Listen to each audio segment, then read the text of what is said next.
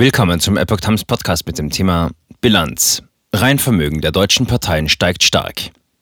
Ein Artikel von Epoch Times vom 8. Juni 2022. Die Reihenvermögen der großen Parteien sind von 2019 auf 2020 um 77,5 Millionen Euro auf 696,7 Millionen Euro gestiegen, ein Plus von 12,5 Prozent. Wie Bild unter Berufung auf Daten des Bundestages berichtet, war die SPD die reichste Partei. Ihr Reihenvermögen legte um 20,2 Millionen Euro auf 263,6 Millionen Euro zu.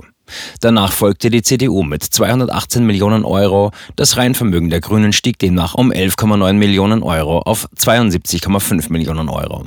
Die Linke steigerte ihr Vermögen um 6,8 Millionen Euro auf 45,3 Millionen Euro.